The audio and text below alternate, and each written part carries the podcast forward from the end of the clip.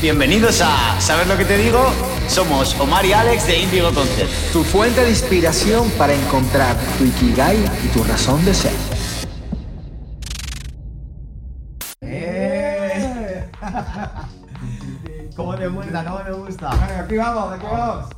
Hoy nos sumergimos en el mundo de los esports, una industria que para el 2024 va a tener más de 580 millones de usuarios y que está valorada en mil millones de euros. Agüita, ¿eh? A ver, Omar, ¿tú realmente sabes qué coño son los eSports? Es que sabía que me ibas a preguntar, ¿sabes lo gracioso? Que yo lo sé, pero, eh, a ver, cuéntame. No, no, porque yo soy un sneakerhead de los No lo videojuegos. sabía. Lo que sí te voy a contar es esto. Tú sabes que se ha ido el internet en casa, ¿no? Vale. Y mi Nacho, que es mi hijo, es un crack de los juegos. Y entonces llega, se va al internet, yo estoy todo cabreado con internet y tal, y me dice, papá, dale F, dale F. Y yo, ay, coño, el router es la F. Y entonces el, el cabrón ese empieza a reírse de mí, porque que...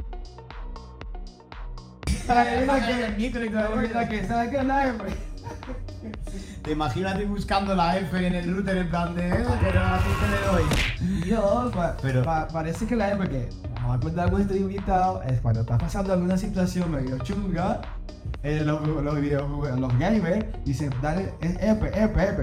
Pero ya no lo van a contar. Yo, yo te digo, me viene de perlas que me lo digas, porque somos Alex y Omar de Indigo Concept y hoy estamos en el aula de eSport de la MSMK con un invitado muy especial. Está con nosotros Marcos Isengal.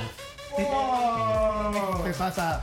¿Cómo estamos? Bienvenido. Bueno, bienvenido. Y se- a vosotros también, a mí- bienvenidos a mi casa también. Ya te digo. Eh, ¿En serio pensaste que había una puta F en el router? No a- dar. Pongamos a audiencia en contexto. Lo primero de todo, estamos en la sala de eSports creada por ti, by the way, de la Universidad MSMK en Madrid. Os contamos cositas.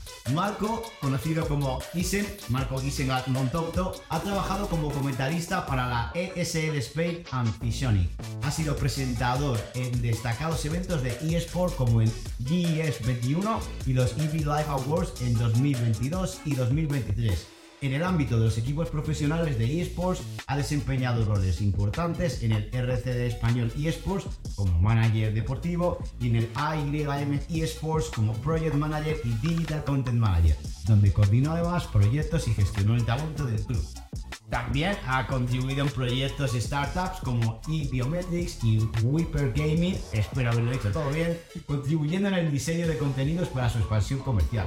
En educación, que es de donde le conocemos, ha tenido un rol significativo en la Universidad MSMK, primero como docente y ahora como coordinador académico, colaborando con profesores, padres y alumnos. Boom. Bueno, ma- ma- un poco más, un poco más y, y ya te, acordamos del podcast. Ya. Madre mía. Da, da- da miedo, ¿no? Sí. La verdad que, que hay, hay, mucha, mucha historia de lo que soy, mucha historia, la verdad que sí. Muy contento. Mar- Marcos, ho- hoy, hoy huele, bueno, hoy se siente la pasión de los videojuegos, Sí. pero también se siente esa energía del presentador, ¿sí? De la persona que tiene mucha experiencia entrevistando. Sí, sí, a ver, yo he tenido un programa de entrevistas también en este formato parecido, ¿eh? Pero eh, con, con otro tipo de, con otro tipo de, de enfoque para trabajadores de- del sector de los videojuegos y demás.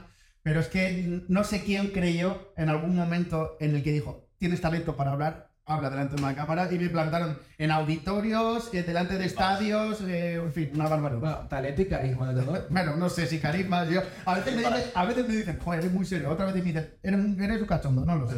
La verdad, un poco todo junto. Eh, Algo tiene porque además como que nos conocimos y al segundo día te dije, oye mira que tenemos un podcast. Literal, ¿eh? O sea, Sí. Omar me enganchó que no se puede no digo nada. Que, además es que luego nos lo cuentas, ¿no? Pero fue súper curioso porque yo no te relacionaba con el mundo de los esports para nada, porque nos conocemos más del sector académico.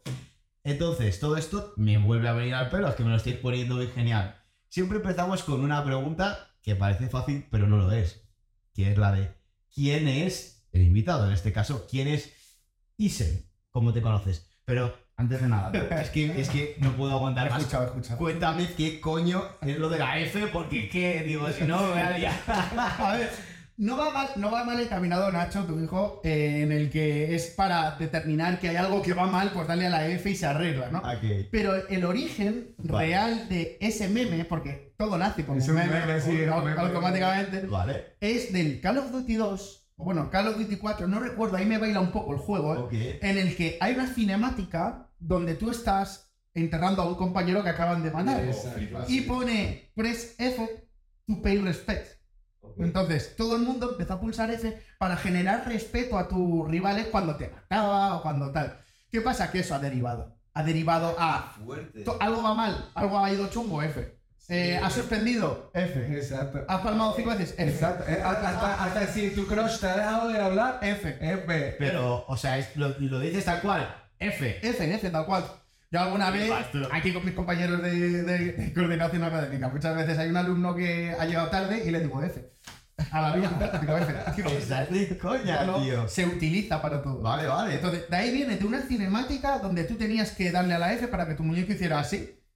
Y ya está. De ahí sale nace, o sea, nace un meme Pero, pero estás hablando del Call of Duty 2 o el 4, entonces lleva tiempo y ahora está atento. Sí, juraría, juraría que es del Call of Duty 4, porque la cinemática que me viene es de plan ejército moderno, no de la Segunda Guerra es Mundial. la, es la muerte de Es la muerte de un personaje importante, entonces eh, no sé si es la muerte de Price, del Capitán Price, no lo sé, ahora no recuerdo muy bien. Pero sé que es una cinemática en la que tú levantas a aceptar y tu muñeco flota así. Si, si tú conoces realmente la historia, escríbenos. Claro, hay los comentarios, ahí pasa, pero de ahí viene. Y a partir de ahí los memes fueron uno detrás de otro hasta que al final hemos determinado que F es para algo que ha ido mal. Y, y, pues oye, no hay nada que hacer, pues F. Guapísimo. Vale, genial.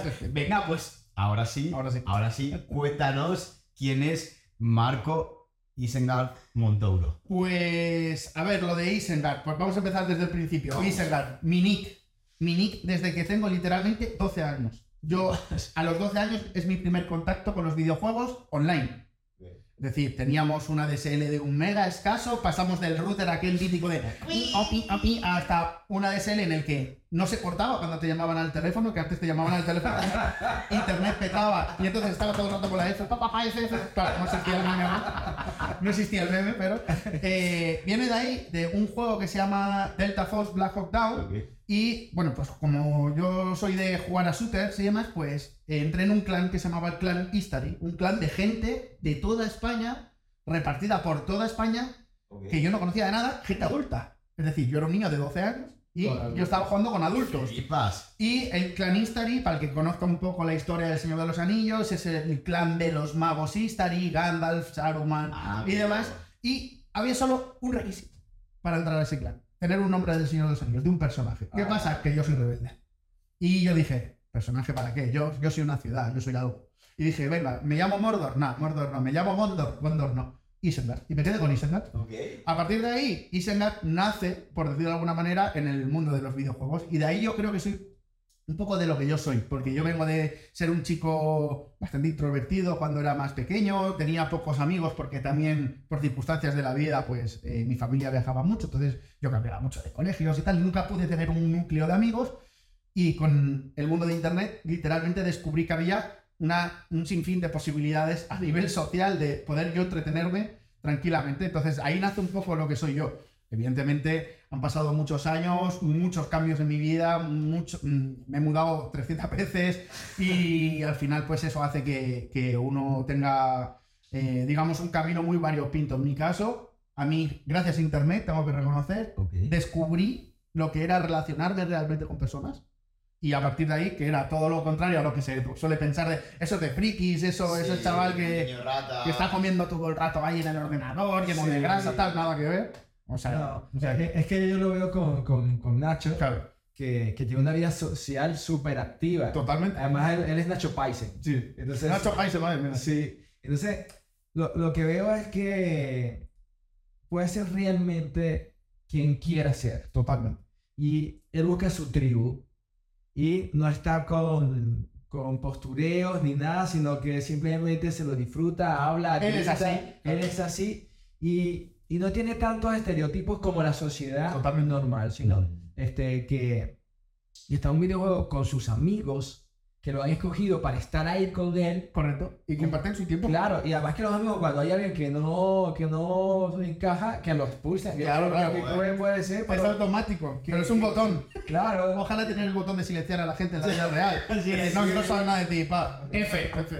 Claro, no, que hay que salir la gente que no, que no Lo que sí es que con los padres, o sea, yo ya tengo cierta edad.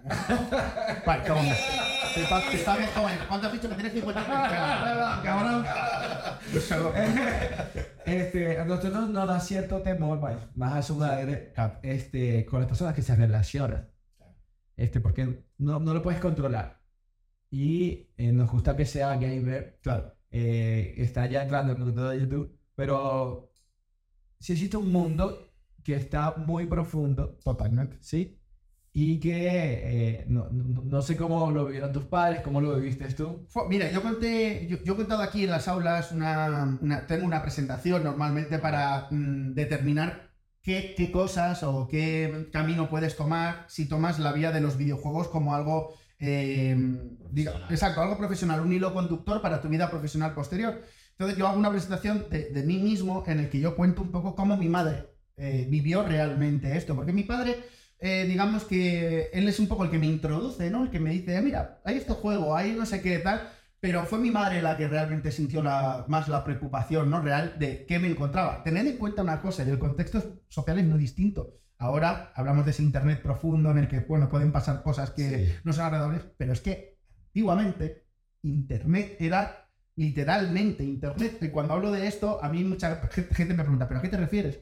Es que era internet puro. Es que la persona que entraba no sabía dónde entraba. Exacto. Entraba en una página web, no sabía dónde entraba. Entonces, se encontraba la persona real. Después ya empezó el tema de personas que no son ellos, toda esta historia. ¿Qué pasa? Mi madre, eh, pues tenía una preocupación, porque ella veía que yo hablaba con gente de toda España, yo vivía en Canarias, y que mi primer viaje como persona adulta con 18 años fue a Valencia, a la Campus Party de Valencia, una LAN, una fiesta LAN, que para que, que no sepa un poco lo que es una LAN, Como yo. por ejemplo, es metes a- en un recinto ferial a miles de personas con su ordenador puestas y su silla puesta y todos juegan. Quiero- claro, Qué guapo. to- y todos juegan allí o hacen lo que sea, porque tienes una conexión a internet que no tienes en casa, es una conexión a Claro. internet de la NASA. Entonces, Flipas. allí se hacían campeonatos, no sé qué, y yo como competía de forma profesional, dije, Necesitamos un poquito para la oficina.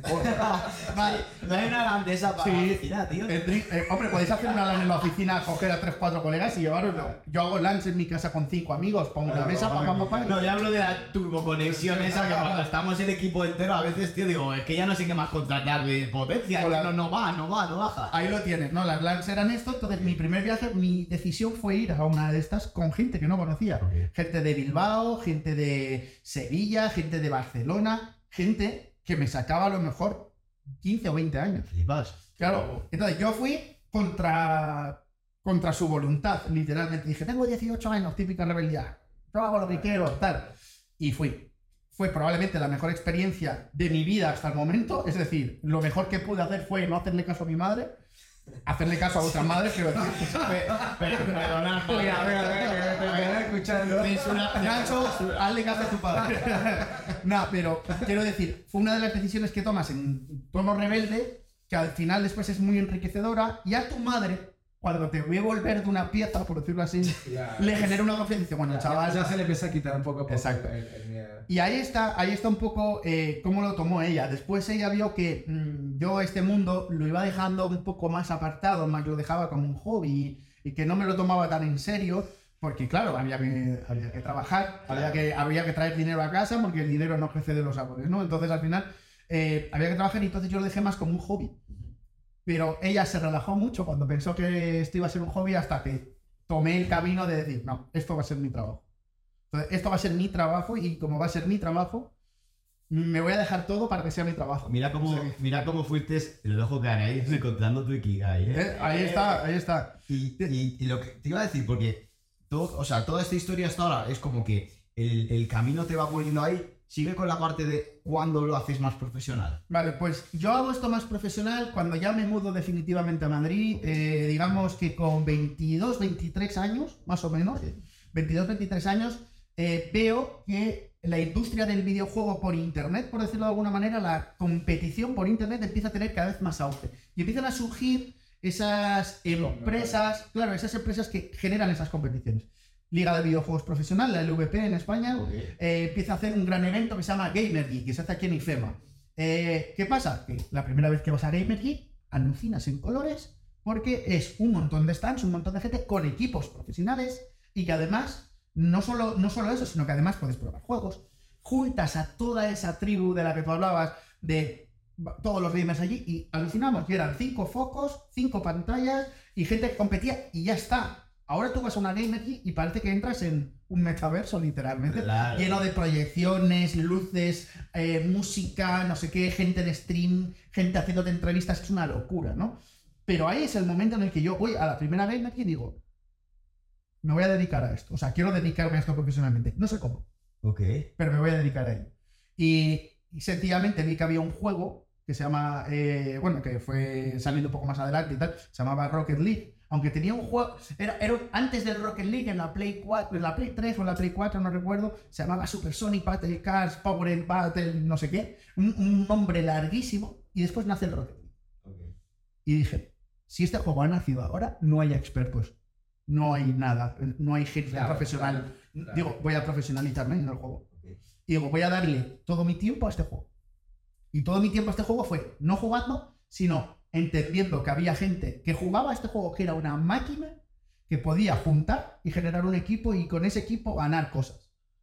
Entonces me hice entrenador y aquí, aquí lo pongo entre comillas. Porque ahí había ya entrenadores o. No, ¿Y, y, y, No. y qué nombres, nombres eran los que sonaban? Para la gente que, que controle de aquí para marcar la época. ¿Quién estaba en ese momento así? Pues mira, yo como coach empiezo en un equipo que se llama Overmauce, un equipo que funda un chaval de Barcelona, y le dije, venga, yo te ayudo con el equipo de Rocket League, busco cinco o seis personas que puedan estar y jueguen. Entonces, ¿yo qué hice? Había unas ladders, unas clasificaciones de España, en el que había chavales, pues, y ahí destacados nombres.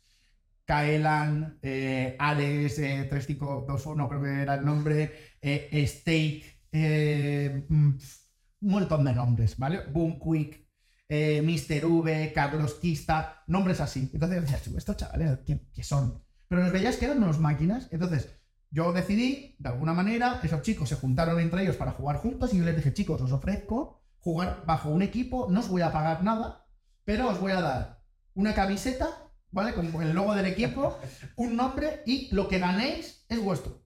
Plan, ganáis 100 euros, es vuestro, yo no quiero dinero de lo que ganéis.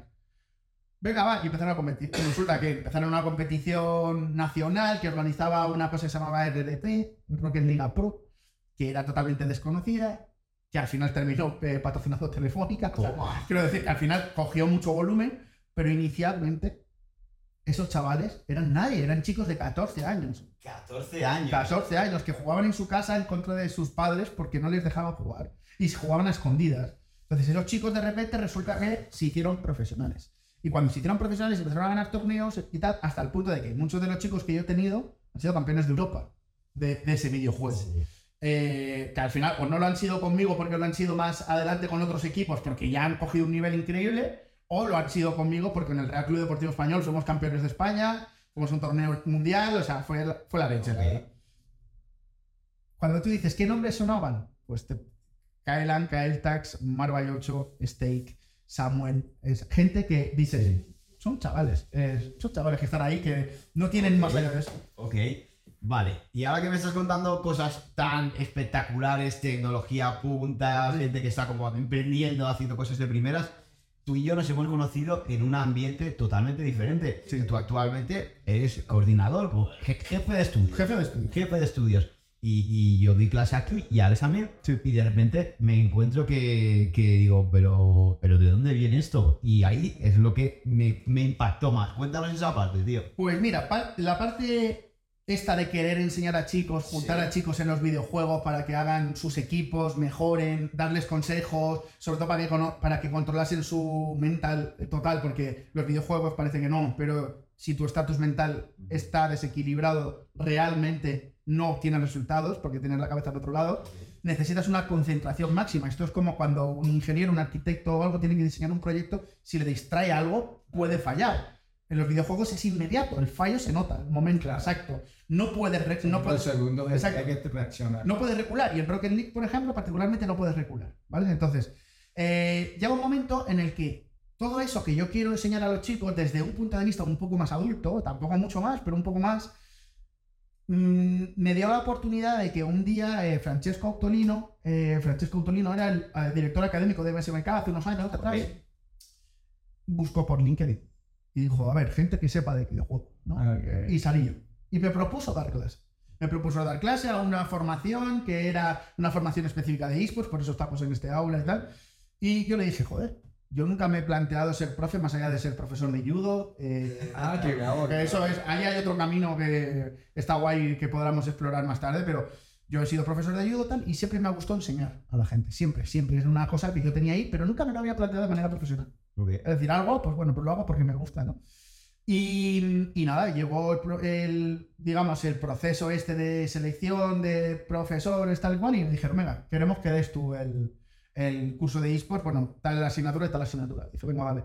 Me metí aquí, conocí a los chavales y me enganchó. O sea, me enganchó de una manera que no me había enganchado a nada eh, nunca, ni los propios videojuegos, con eso os digo todo. o sea. Y, y entonces nada, empecé a dar clase, pasaron dos años dando clase el mismo grupo eh, de eSport, eh, pues desde estrategias y análisis, broadcasting, showcasting, o sea, todo lo que tiene que ver, mira, todo esto que habéis montado hoy aquí, les he enseñado a montar todo esto, el cómo se coge un punto de cámara, SS o aquel, eh, cómo se monta el micrófono, qué distancia debe de tener, bueno, todo esto, toda la parafernalia que hay ¿Y han pasado la prueba? La pasaron. La pasaron. Y vosotros la habéis pasado. Eso, eh, eh, vale, ok, ellos la pasaron y yo, Yo interrumpo. ¿no? Pero ahora, y entendiendo que eras un chico introvertido a los 12 años, que no te importó nada, te fuiste por el mundo de los videojuegos, te viniste a los 18 años a primero a Valencia y luego a Madrid, ¿no? Correcto. Y hoy estás acá dirigiendo un- una coordinación, sí, y adicionalmente contribuyendo al deporte de los videojuegos, sí. Vuélvenos a responder quién eres tú. Ah, mira. Yo creo que soy un chaval de 12 años que sigo ahí siendo un chaval de 12 años con la experiencia de un chico de 35 que realmente el camino de la vida le ha llevado a tomar determinaciones y decisiones que han hecho que ese chico de 12 años hoy sea un jefe de estudio. Y yo creo que soy esa persona, porque un poco llevando, llevando la, la respuesta y hilando la respuesta contigo, o sea, ambas respuestas, em, la motivación de ser jefe de estudios nace de la necesidad mía propia de querer dejar algo a la gente. De no ser jefe. Porque mira, Exacto, ah, no soy jefe, porque yo soy este colega. ya, ya no, hay, no hay jefe, no, no se equivoquen, porque sobre todo en las corporaciones, yo vengo de corporación, yo trabajé en Nokia y, en, y como en Movistar y demás, y ahí todo el mundo se cree la leche, ¿sabes? Pero cuando van al mundo real, sí, se empiezan a dar trancazos, porque cuando estás en una corporación estás protegido, Total. ¿sí? Pero cuando estás ahí adentro, te, te meten en un tema cultural, Sí. y sobre todo estas empresas que, que han sido líderes o son líderes, eh, yo recuerdo que los finlandeses te decían, es que está ok, o sea, eh, siempre puedes dar más. Claro. si yo me arreglaba de mi familia, es que para ti nunca hay nada suficiente. Hay cosas malas que te quedan, cosas buenas que te quedan, porque siempre tienes que mejorar. Pero es importante tener en la nueva educación, porque ahora las universidades tienen que transformar en mi criterio, porque el conocimiento general mi criterio no funciona para nada. No.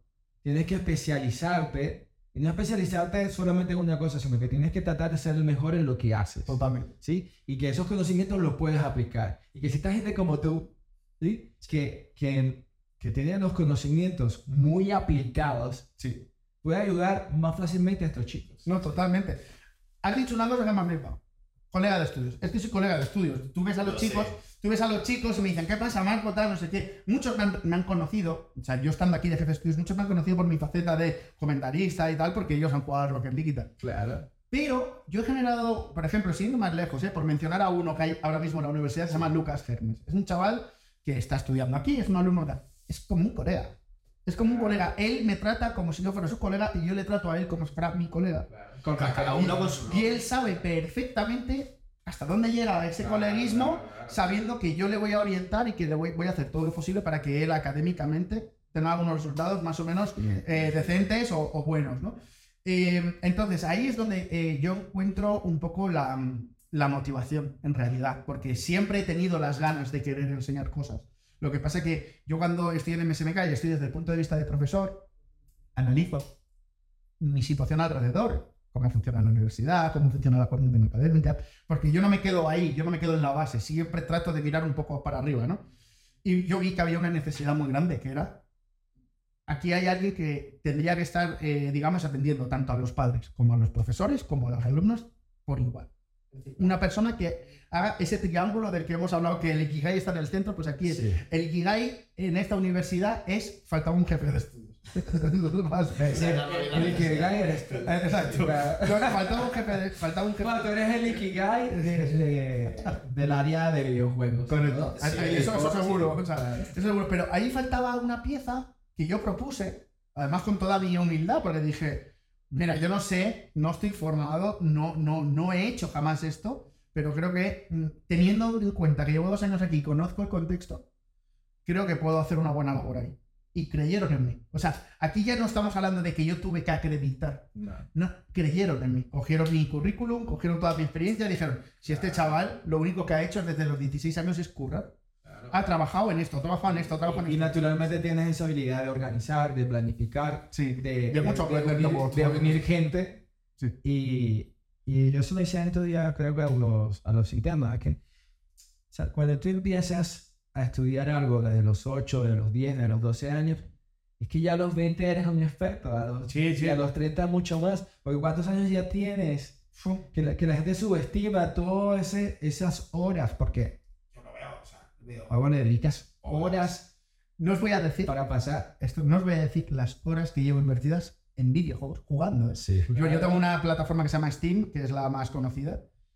Y si cojo todas las horas de todos los videojuegos a los que he jugado, Flipa, estás tirando Eh, años. probablemente un año y medio ininterrumpido. Flipas. Mira, yo sabes con lo que me quedo por. Es que todo lo que estás contando aporta muchísimo. Y hay una cosa que además, ligado a todo esto, yo le decía el otro día a los alumnos, porque al final nosotros aquí hablamos de propósito, ¿no? Y por eso es tanto el Ikigai.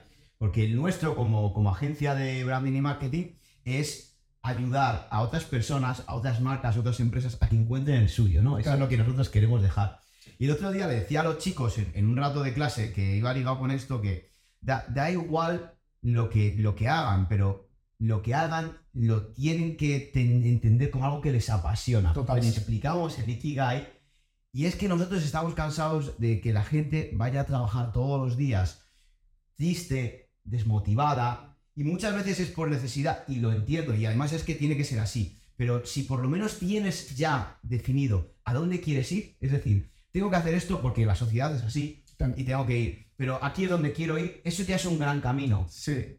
Ahí lo que nosotros estamos haciendo es que, aunque es algo muy, muy gerencial, es que tratamos de descubrir cuáles son las fortalezas de cada uno. Claro. Entonces, aunque, es fácil. aunque tengan la misma formación, porque que tú puedes tener la misma formación en la misma universidad Totalmente. y yo soy tu mejor compañero, pero a mí me gusta una cosa que te ha gustado. Y son fortalezas completamente Claro, entonces hay un chico que es genial, que también se llama Nacho. Ah, mira.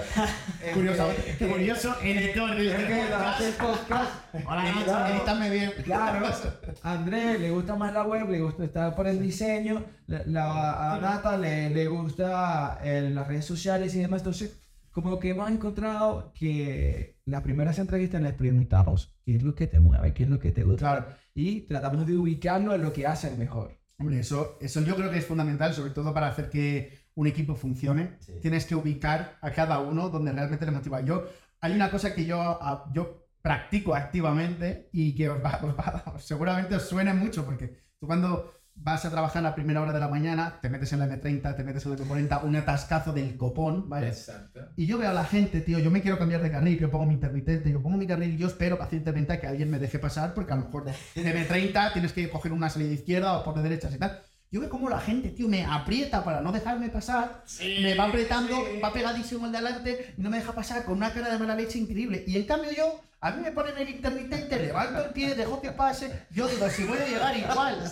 voy a llegar exactamente igual y voy a llegar de un trabajo que, que estoy contento, que me mola y yo veo a la gente, yo miro a la gente, sí, sí, sí. De repente nosotros llegamos a la oficina y tienes que ir porque nos hemos puesto como pisito. Y claro, y entonces cuando llegamos y decimos, coño, que, que está bonita nuestra oficina. Claro, está lo que eso es importante, ¿no? el Y además la hemos puesto cerca de casa para no comernos la Además, porque algo- no tenéis que ver a la gente enfadada. Yo, no, yo te lo juro, ¿eh? y esto es algo que, que yo siempre lo- me, lo, me lo he pensado y he dicho, joder, tío, ¿qué, qué le pasa a la gente para estar a las 7 de la mañana enfadado ya? Es que, es que hay mucha gente que está amargada de vida. Sí, sí. Amargada de vida. Y no solo por el trabajo, por un contexto completo. cultural. tiene sus cosas, Sí, y, y bueno, no es generalizado, Da. este, pero para nosotros, por ejemplo, nunca estamos de lunes. Claro. Eso no existe. Y creo que algo que existe en nuestra oficina eso de que, ay, no el lunes y tal. No, no, que los lunes es grandioso porque comienza una semana. Para mí es mi día favorito, los lunes. ¡Eh, vamos! No, mi- lunes, siempre a mí me preguntan, eh, es miércoles, ¿no? ¿Qué qué tal? ¿Cómo lo llevas? Digo, de lunes aquí bien, cojonudo y tal, porque me dicen, pero ¿cómo te va a gustar el lunes? Pues mira, me gusta el lunes porque he avanzado una semana en mi vida. Eh, tengo un propósito, un trabajo que tengo que enfocar y tengo que dar una vuelta y pensar cómo lo voy a ejecutar. O sea, y ya me tiene entretenido. Como ya me tiene entretenido, yo voy haciéndolo y según va pasando la semana voy viendo que lo voy consiguiendo y digo, ah, pues mira, lo voy, lo voy haciendo y estoy contento por ello. Pero cada lunes, aquí tened en cuenta que en un contexto universitario, un centro educativo, Claro. cada semana es un reto porque cada semana te, te- te plantas con eh, diferentes problemáticas de alumnos, de profes y, y tienes que resolverlo sobre la marcha. Entonces yo el lunes vengo con la cosa de, ¿qué tendré hoy, no? ¿Qué, qué, qué- qué voy a hacer? ¿Qué reto? ¿Qué, qué, ¿Qué qué- pasará? qué voy, a, Oh, qué- qué voy a tener que, que solventar o qué voy a tener que arreglar? Y al final eso genera, para mí, a mí me genera una motivación tremenda porque digo, bueno, si lo he superado, es un lunes cojonudo. O sea, voy a tope con eso. o sea, Y, y ahí andas hablando de que, no, pero de no más. Ikigai es pasión, habilidad, cómo cambias el mundo, Y ahora vamos a la la monetización. Porque, Claro. Mira, una de las cosas que más nos ha llamado la atención cuando estábamos hablando un poco, un poco de ti es, eh, vale, ya sabemos lo que te gusta, sabemos lo que se te da bien, quieres contribuir con todo eso a, a los chavales, a la sociedad, a una forma diferente de ver el mundo. Ahora, yo veo peña en internet, sobre todo, y mucha tendencia de la gente que hace streaming, que es youtuber, todos los chavales quieren ser comentaristas en este famoso, mundo. sí. Y tengo casos que yo conozco, como, como el de Ibai, que además, por lo que tengo entendido, tú le conociste. Sí, no, he Eh, trabajado con él. ¿eh? O Zilote, de Chinchu, que iba conmigo al cole. Y tío, esa peña está montada en el dólar. Totalmente. Entonces, a ver, ¿qué hay de cierto que no son sus casos específicos? ¿Se ganan mucho dinero? ¿No compensa? O sea, cuéntanos eso, tío. Cuéntanos lo que tú has vivido. Voy a desmitificar un poco el Vale. hecho de que, de que ser youtuber, ser eh, streamer o tal es fácil y aparte de que sea fácil, te va a dar mucho dinero. El volumen de gente real Sí. que es famosa y que realmente vive de esto y vive bien, y cuando digo vive bien es que le entran los miles al mes, estamos hablando de un porcentaje mínimo. Claro, no. Mínimo. Esto es como el que ve al futbolista del Real Madrid y le ve sobre el terreno de juego cuántos niños hay detrás en las academias de fútbol. millones. Millones. Entonces, es un porcentaje mínimo. Es como los cantantes, es como. Literalmente. Claro. Estamos hablando exactamente de lo mismo. ¿Qué pasa?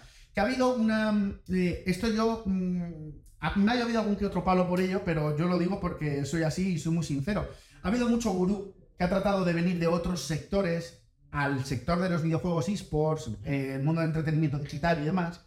De otros sectores han intentado implementar ciertas cosas que no han funcionado, pero te lo han vendido. Y cuando te lo han vendido, la gente lo compra, lo compra, lo compra, lo compra, lo compra, pero no les funciona porque ven que el fracaso sigue siendo el mismo. Em, yo soy de las personas que dice, para ser youtuber, streamer, em, jugador profesional, hay que tener un talento especial. Un talento innato. Único. O sea, se nace, no Sí, se hace. Messi nació siendo Messi, no se hizo Messi. Cristiano Ronaldo se hizo Cristiano Ronaldo, pero nació siendo Cristiano Ronaldo. Hay una diferencia. Messi talento Y la, puro, la disciplina, porque Totalmente. Quizás no es Messi, pero tiene una disciplina tan grande. absolutamente. Claro. Entonces, en este punto, sí hay gente dentro del sector de los esports, del entretenimiento digital, streamers y tal, que el dinero que ganan es un dinero totalmente absurdo, ingente. O sea, es una locura. No nos podemos hacer ni la idea. Por mucha gente que vaya haciendo cálculos, eh, es probablemente más de lo que dicen. A veces, muchas veces se quedan cortos, pero en cualquier caso, eh, Ibai es Ibai y tiene lo que tiene actualmente, porque Ibai sale de empezar a narrar videojuegos en la Liga de Videojuegos Profesional de- en League of Legends particularmente, y el carisma brutal que tenía y todo lo que hizo antes de que Ocelote particularmente llegase a su vida, Ibai era un comentarista como lo era yo. Y os pongo aquí la diferencia, el camino. Si yo sigo, yo he narrado unos mundiales igual que él ha narrado unos mundiales. Lo que pasa que los ha narrado de League of Legends, que es un juego mucho más popular, y yo los he narrado de Rocket League, un juego mucho menos popular, pero igualmente el ganador del mundial de Rocket League se lleva unos cuantos millones de euros. Entonces, quiero decir, hemos seguido ese mismo camino paralelo por diferentes vías. Incluso nos hemos juntado en algunos eventos y todo y hemos coincidido. Pero Ibai ha tenido un- una visión eh, empresarial muy amplia, ha querido tocar más palos y le ha salido fenomenal. También ha tenido un apoyo detrás espectacular. El entrar en Y el G2, relacionamiento, claro. el entrar en G2 impulsa muchísimo su carrera con Ocelote. A partir de ahí, después él se crea a sí mismo. Y yo pienso que el mérito que tiene es espectacular, pero el mérito que tiene es espectacular porque Ibai es Ibai. Y no, no, no es eh, Juan Carlos. Y, y para esta gente que a lo mejor no, tampoco hay que desmotivar, ¿no? Es No, decir, no. eh, hay gente que está, pues también han sido pioneros, tal, pero se puede hacer una profesión, formándote, estudiando, una profesión normal, que tengas tu estabilidad o no, pero que se pueda vivir de ello. Por supuesto, o sea, esa, esa, ahí es donde yo, por eso digo que quiero desmitificar a eso de la sensación que tiene la gente de, como yo soy streamer, tengo la vida resuelta. Eso lo quiero desmitificar, no es así. Claro, porque es que yo creo que, bueno, nosotros tenemos un post en Instagram así, un reel que no, no, no, no me morí de la risa, como si le digo vergas. ¿eh? Pero oh, Es que- es que- es final ya.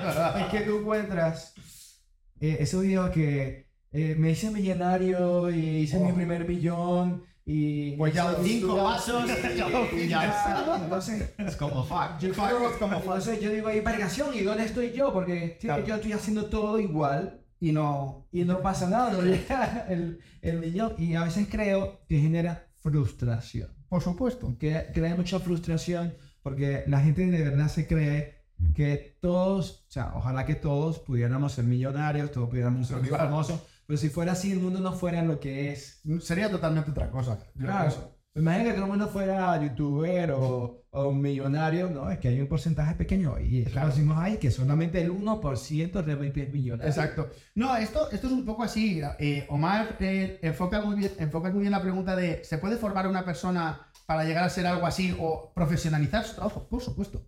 O sea, por supuesto. O sea, no es una. eh, eh, no es excluyente el hecho de que yo desmitifique el hecho de que eres streamer, eres youtuber, ya eres famoso, automáticamente vives de ello, ¿no? Desmitifico eso, pero no quiere decir que tú no puedas generarlo. Evidentemente, y aquí hay, una, un- hay un contexto también muy personal de cada uno, cuando tú te enfrentas a una cámara, Sí. eh, no es lo mismo que me enfrente yo a una cámara, que se enfrente Omar, eh, que se enfrente Alex, no, no, no es lo mismo. No es lo mismo. Entonces tienes que tener cierto gancho. ¿Por qué Illo Juan, por ejemplo, que es un streamer hiperconocido andaluz y tal, eh, todo el mundo le ama, todo el mundo le quiere? Porque Illo Juan es Illo Juan, es decir, es Juan, Juan Alberto. Y Juan Alberto, al ser así, su vida le ha llevado a ser así, él es famoso por ello. No porque él haya estudiado, no porque él haya formado, no. Él ha hecho lo que le ha salido de ahí siempre. Y te cuenta las cosas como las piensa, te cuenta las cosas como las vive, etcétera, etcétera. Él tiene ese, esa estrella, ¿no? Por decirlo así. Pero, ¿Puedes llegar a ser Illo Juan? Puedes llegar a ser Illo Juan si te comes la cabeza bien con los contenidos, eres capaz de desarrollar tu marca personal, Claro. de ir poco a poco, no tener prisa. Y, y desarrollar tu propia personalidad. Totalmente. Porque es que no, no, no, no puedes querer Copiar. parecerte a los demás. Ya. es que no- Copiar no vale. Sí. Copiar no vale. Eh, tener prisa no vale. Eh, yo conozco casos, eh, por ejemplo, voy a mencionar una amiga mía, eh, que la saludaré y se lo daré después, se llama Claudia Cobos.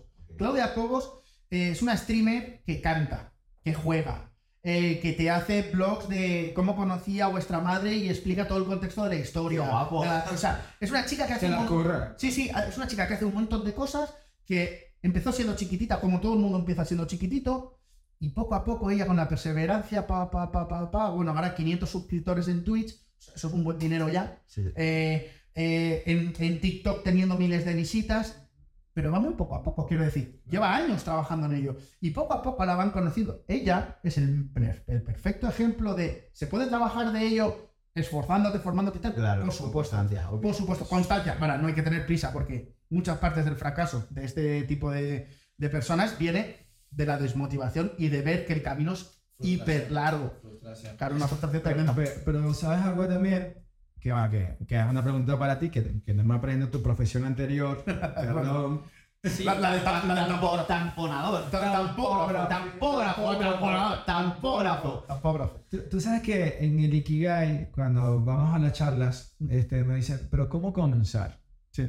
Porque el- lo más difícil a veces es que yo estoy atrapado en un trabajo o estoy atrapado en una situación particular y existe la procrastinación. Sí. ¿sí? Y romperla es complicado porque forma tu, tu día a día. Claro. Entonces, en el Ikigai lo primero que te dice es que pongas las cosas que quieres hacer y que para empezar, con que le dediques solo 10 minutos Sí. cada día, Cada día eso. ¿sí? pero que nunca lo pierdas de vista. Claro. Entonces, de aquí, esto es lo que vengo en contexto a preguntarte. ¿Cómo comenzó ese cambio entre ser ta- tampógrafo a ser un comentarista? Yo nunca he dejado de ser tampógrafo. Esa, esa, esa es la realidad. Nunca he dejado de ser. Es mi primer empleo, o sea, bueno, mi segundo empleo. ¿Qué, eh, qué- qué consiste? Claro, pues mi primer empleo fue empaquetando maletas en un aeropuerto de plástico. La mítica máquina esta de plástico que empaqueta es una. Me viene una imagen de la que se avetina ahora O sea, guapísima. mi primer empleo, eh, mi primer contacto laboral fue ese, en el aeropuerto de Tenerife. Un mes duré, un mes. No, no duré más, era algo insoportable, ¿vale? ¿Qué pasa? Que yo cuando me mudo a Madrid me surge la eh, posibilidad de trabajar en un taller de artes gráficas. eh, pues oye, eh, Primero, claro, un trabajo. O sea, decir, causalidad. exactamente, un trabajo. Dije, venga, lo cojo, no tengo ni puñetera idea de lo que es, lo cojo lo hago. Entonces yo empecé haciendo labores de mozo de almacén, es decir, mueves mercancía, llevasela a los técnicos, no sé qué, un albarán, tal, me enseñaron todo ello. Yo estuve trabajando en, el sector de la tampografía de las gráficas ocho años. Son mi primer, mi segundo trabajo, por decirlo así, aunque para mí es mi primer trabajo, ¿no? Pero mi segundo trabajo, yo estuve ocho años ahí. Hasta el punto de ser técnico de tampografía. Es decir, yo, yo terminé siendo tampógrafo empezando de mozo de almacén, pero no cualquier tampógrafo. Y aquí es donde eh, yo estoy muy orgulloso de lo que yo he llegado a hacer, porque eh, la tampografía es un arte de estampación de artículos de regalo o personalizables, lo que sea. Grabación láser, grabación con pintura. Si, por ejemplo, yo que sé, este mismo micrófono tiene un logotipo con pinturita, pues justo eso es el tampógrafo, ¿no? El que pone el logotipo ahí. Entonces, cuando yo fui avanzando, yo llegué a un momento en el que, eh, os pongo un contexto y esto, es algo muy bonito de lo que yo además hago pecho. ¿eh? Cuando tú empiezas a hacer tapografía, normalmente empiezas a grabar bolígrafos, mecheros, cosas así que son artículos pequeñitos, fáciles de meter en la máquina y sacar. Entonces tú coges de la caja, metes, tapografía, sacas. Metes, sacas, metes, hace todo el rato, ¿vale? Como Mi-. Sí, miles de veces. Miles de veces. Miles. Flipas. Entonces empezabas con mil bolis. Mil bolígrafos, tú dirás, hostia, mil bolígrafos son un huevo. Sí, sí, sí, sí. De producción de tampografía, si eres un buen tampógrafo, media hora, lo sabes. Es media hora. Pero yo empecé tardando una hora y media y dos horas a hacer mil bolígrafos. Entonces, claro, si yo no hubiera tenido un jefe que realmente hubiera tenido la paciencia de decir, venga, este chaval tarda dos horas, pero en algún momento tardará media. ¿Vale? El hombre siguió. Y Entonces, ¿qué pasa? Que yo cogí muy rápido la profesión, yo como soy muy mañoso y tal, y dije, venga, va. Yo llegué a grabar mil bolígrafos en 25 minutos. Yo iba produciendo bolígrafos durante 8 horas sin parar. Y a lo mejor producía eh, 16.000 bolis, 15.000 bolígrafos en un día. Lo que hacía una empresa de tapografía mucho más grande que nosotros en una semana casi. Y yo, yo solo era capaz de hacerlo en un día. Entonces, claro, ¿qué pasa? Que yo fui mirando la producción de Madrid de las diferentes empresas a ver cuánto tardaban. Yo les pedía presupuestos falsos, no lo hagáis, pero yo pedía presupuestos falsos, es decir, necesito 2.000 bolígrafos para tal día, ¿los tenéis? No, porque mínimo 7 días, no sé cuándo, tal. Y yo decía, ¿cómo que mínimo 7 días? Si yo esto lo hago Ah, en, en- en- una, en una hora y media. Ah. Entonces, yo fui haciendo como una investigación de mercado y dije, joder, Sí. Todo por curiosidad, ¿no? por la mera curiosidad de saber cómo funciona mi competencia sin ser yo el dueño de la empresa. A mí me la, me la sudaba, perdón, pero me daba exactamente igual, pero yo por eso, y entonces yo le daba esos datos a mi jefe. Yo le decía, oye, mira, esta persona aquí funciona a tanto ritmo, a, tal, a tanto baremo. Si nosotros recortamos tiempo, eh, vamos y, y recortamos 3 céntimos de producción de cada una de las cosas, vamos a ganar dinero porque nos van a llegar a nosotros los pedidos. O sea, funcionábamos como un avión. Funcionábamos como un avión. Yo no soy ni economista, ni he hecho estudios de mercado. Yo sencillamente por la curiosidad. Entonces, empecé a hacerlo y claro, durante- Tienes una habilidad innata para, Sí, para los negocios, para tu Du- comercio. y literalmente durante 8 años yo fui tampógrafo. Pero ojo, no era el tapógrafo, eh, era tío de. Yo sigo diciendo, tapógrafo, yo me leo todos los días, ¿eh? Ahí a primerita hora de la mañana, con mi forrito polar en invierno, tal, en una máquina, pum, pum, pum, pum con mi música, pa, pa, pa, produciendo, produciendo, produciendo, produciendo. Pero a la vez, yo llegaba, yo ya salía del taller de tapografía y yo iba a mi casa y era entrenador de Rocket League. Ah, o sea, ya está pluriempleo online y online. Yo lo hice, yo, yo casé las dos eh, claro. profesiones Sí, sí, sí. Mientras una no me daba suficiente dinero para vivir, porque evidentemente era algo más hecho hobby que otra cosa, Sí. la otra me daba justamente el sueldo necesario para poder vivir y poder tener mi casa alquilada y todo esto, pero el otro era el placer. Era, yo salía, yo iba a trabajar en la fotografía y iba contento también, o sea, yo siempre voy contento a los sitios. Pero yo llegaba a mi casa y era doblemente contento, porque decía, bueno, sí, trabajo más, pero voy contento. Entonces, Claro, pero trabaja lo que te gusta. al final, al final eso es, al final llegó un momento en el que los videojuegos superaron durante casi un año mis ingresos, se superaron a los de la tampografía.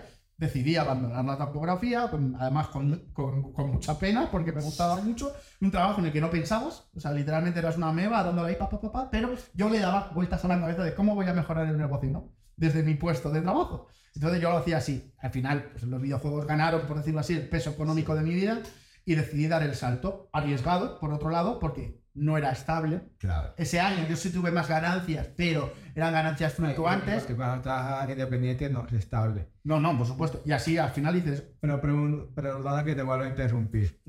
Ahora entendiendo quién eres, ¿cuál es tu razón de ser? ¿Qué es lo que te mueve cada mañana? Porque tú vas muy contento todos los días a los dos trabajos. a todo Pero, ¿cuál es esa energía que, que te hace moverte?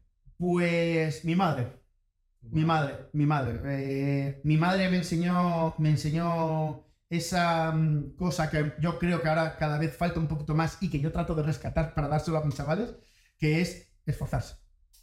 Hay que esforzarse. Y mi madre me decía, yo no te voy a regalar nada. No, no te voy a regalar absolutamente nada. Mi madre era esas personas que llegaba Reyes sin cumpleaños y me regalaba cosas, porque eran Reyes sin cumpleaños. Pero el resto del año yo le quería pedir una piruleta a mi madre y me decía, no, te la, te la ganas. Te la ganas. ¿Y cómo me la ganaba? Con mis 5 euritos de paga semanal. Y yo, si quería una pendeta, me la compraba yo con mis 5 euritos de paga semanal. Entonces, claro, mi madre potenció realmente em, la curiosidad por las cosas. eh, potenció el esfuerzo de, que, que conlleva querer algo. Porque siempre me- ella siempre, yo una frase que utilizo mucho de ella, que es el que algo quiere, algo debe. Y ¿qué debes en este, en este caso? Si Es quieres es algo tiempo. Es, es como dar y recibir. porque, Exacto. eh, en esta generación, con respeto a todos, este, es mucho de yo me merezco las cosas. Sí. Y viene de la cultura del gobierno, de lo que promueve también eso. Sí. Porque hay gente que, que lo hemos visto en otro podcast de un amigo que, que decía que cuando va a contratar a gente a medio jornada, las personas le dicen, es que no, porque es que prefiero estar en el paro. Sí, sí, totalmente.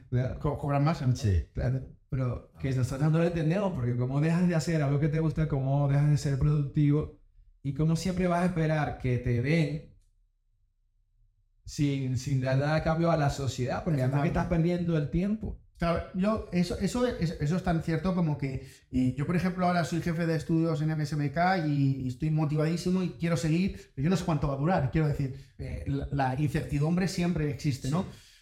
Pero aunque yo no sepa lo que va a durar, yo lo que no voy a hacer en ningún caso, y teniendo esa incertidumbre siempre en el aire, es desmotivarme por no saber dónde me va a llevar esto. Eh, cuando hablo de mi madre como mm, la fuerza que me lleva, es que yo he visto a mi madre partirse el lomo por darme un plato de lentejas, quiero decir. O sea, no, no estamos hablando de una cosa de, eh, no, mi, ma- Sí, mi madre me motivó, no, es que mi madre me motivó de con hechos. claro. Ella, con hechos y con actos, Sí. consiguió, solo con eso, consiguió meterme en la cabeza que si yo quiero algo, tengo que esforzarme por ello, pero tengo que tener una motivación real. Y la motivación real era, Marco, ¿quieres algo en la vida? Hazlo. Pero te va, te va a Hazte la costar, vida, hazte la te vida. va a costar mucho.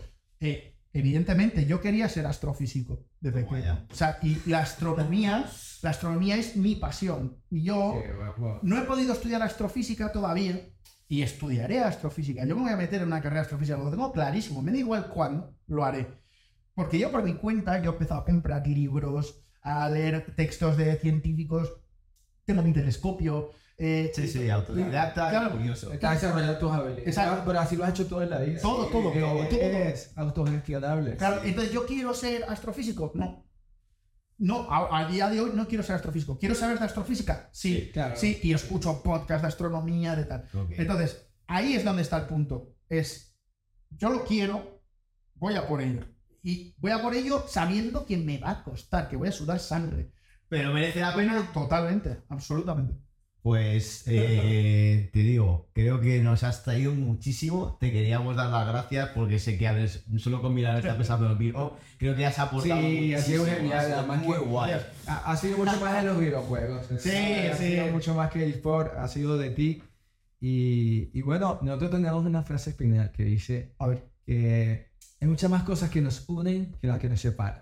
totalmente. Y estoy de acuerdo. Muchísimas gracias. Por último, yo quiero que nos digas dónde te pueden seguir, dónde te pueden ver en redes. Cuéntanos. Pues a ver, en redes me podéis seguir en Twitter, arroba Isengar, pero en vez de una E con un 3, o sea, la E invertida. Y, y en YouTube y demás, si buscáis finales de Rocket League y cosas así, me vais a encontrar seguro. No tengo canal como tal, ¿eh? pero se, se pones ahí Isengar Rocket League, aparece. O sea que... Y luego aquí en la universidad, en MSMK. Y aquí en SNK, ¿queréis venir?